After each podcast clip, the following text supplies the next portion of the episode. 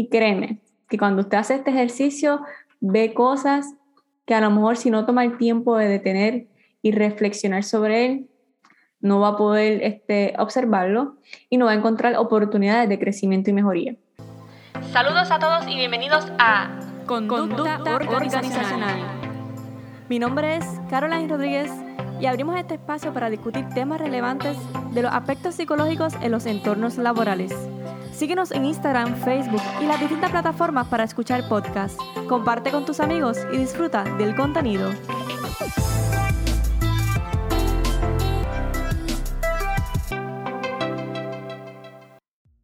A través del tiempo, desde el inicio que construimos una organización, desde la primera fase, los primeros pasos, estamos construyendo una forma de comunicarnos, unos procesos de comunicación. En cómo lo hacemos, cuándo lo hacemos y el tiempo de frecuencia que lo hacemos.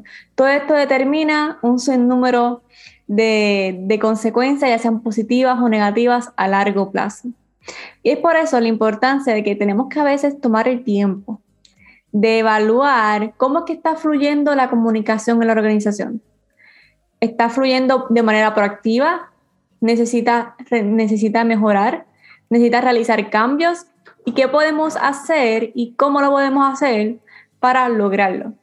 Así que el tema de la comunicación en las organizaciones es esencial.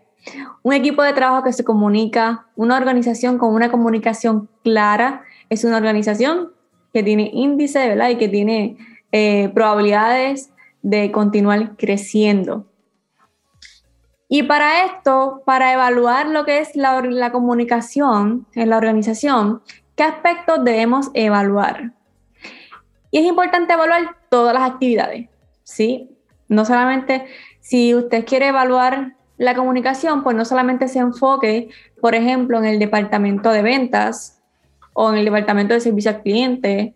No, es que la comunicación depende de todos en general. Así que vamos a evaluar este, cada persona, cada departamento, cómo se comunican, ya sea escrito, verbal, no verbal, y de esta manera tener un feedback, ¿verdad? De cómo está ocurriendo este, este fenómeno. Así que vamos a determinar si las actividades han logrado su objetivo y qué se debe mejorar. Y créeme, que cuando usted hace este ejercicio ve cosas que a lo mejor si no toma el tiempo de detener y reflexionar sobre él, no va a poder este, observarlo y no va a encontrar oportunidades de crecimiento y mejoría. Así que yo les sugiero que tomen ese tiempo. Así que para esto vamos a evaluar el índice de satisfacción de los siguientes temas. Tanto lo que es el nivel como la calidad. Por ejemplo, este, el nivel y la calidad de la información de los miembros de la organización sobre la empresa. Cómo se comunican, cuál es la calidad, que, cómo hablan de la empresa, qué, qué, cuál es su, su opinión respecto. Todo esto influencia en cómo nos comunicamos y qué decimos mientras nos comunicamos. La información del equipo de trabajo acerca de sus labores es importante también. La comunicación de los supervisores con su equipo y la comunicación de su equipo con su supervisor. La comunicación entre el equipo, que es muy distinto.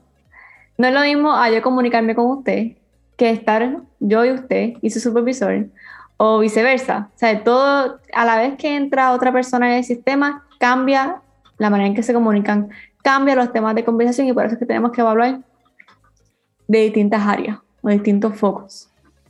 Y por supuesto, la comunicación entre departamentos y la gerencia.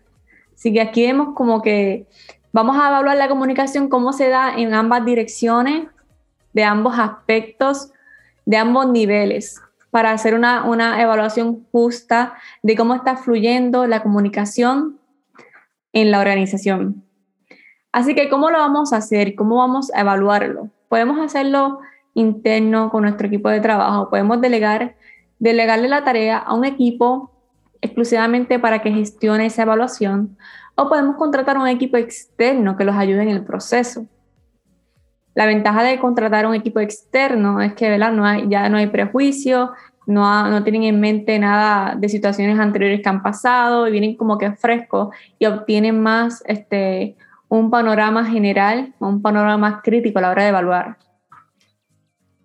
Así que lo hacemos, vamos a, primero tenemos que seleccionar quién va a hacer la gestión, si vamos a delegar un equipo interno de la organización o si vamos a contratar un equipo externo. Eh, podemos realizar reuniones individuales, grupos focales para escuchar las opiniones y cómo se comunican o crear dinámicas para ver esas interacciones, eh, encuestas en línea, este, se pueden enviar por correo electrónico, eh, pues se puede utilizar la gamificación. La gamificación es un tema que a mí me encanta y que podemos dialogarlo este, más adelante, en, más profundo, para que usted pueda tener una comprensión de qué es y cómo se puede aplicar. Pero la gamificación es de qué manera, de manera creativa, a través de juego, a través de otras cosas educativas, podemos extraer información. Este, ya sea de este, riendo, haciendo dinámica, otras cosas, pero se puede utilizar este, y es muy efectiva. Y este, buscando también podemos aplicar la psicología positiva, centrada en soluciones, que es como que vamos a crear estos tipos de reuniones y, y en vez de enfocarnos en los problemas o en el culpable, vamos a traer situaciones y verificar eh, que haya un requisito. El requisito es que solamente se hable de soluciones proactivas. Punto. Vamos a ver cómo está esa forma crítica de pensar, cómo está este, esa, cultura de aprendizaje, de innovación. Y puede fomentar una cultura centrada en soluciones, en que sean más proactivos a la hora de resolver conflictos. Así que esa es una de las maneras para poder identificar, ¿verdad? Cómo está la comunicación fluyendo en la organización, entre departamentos y demás. Y si necesitan mejorar los procesos de comunicación en tu organización, sabes que nuestro equipo está capacitado para ayudarte en el proceso. Gracias por escuchar este episodio. Cuéntame qué otros temas te gustaría escuchar en los próximos segmentos. Para nosotros es bien importante tu opinión y que podamos darte contenido de valor para que puedas seguir creciendo. Así que nos vemos el próximo sábado.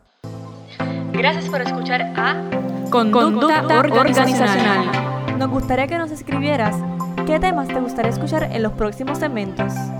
Mantente conectado para escuchar temas relevantes de la psicología industrial organizacional. Hasta la próxima.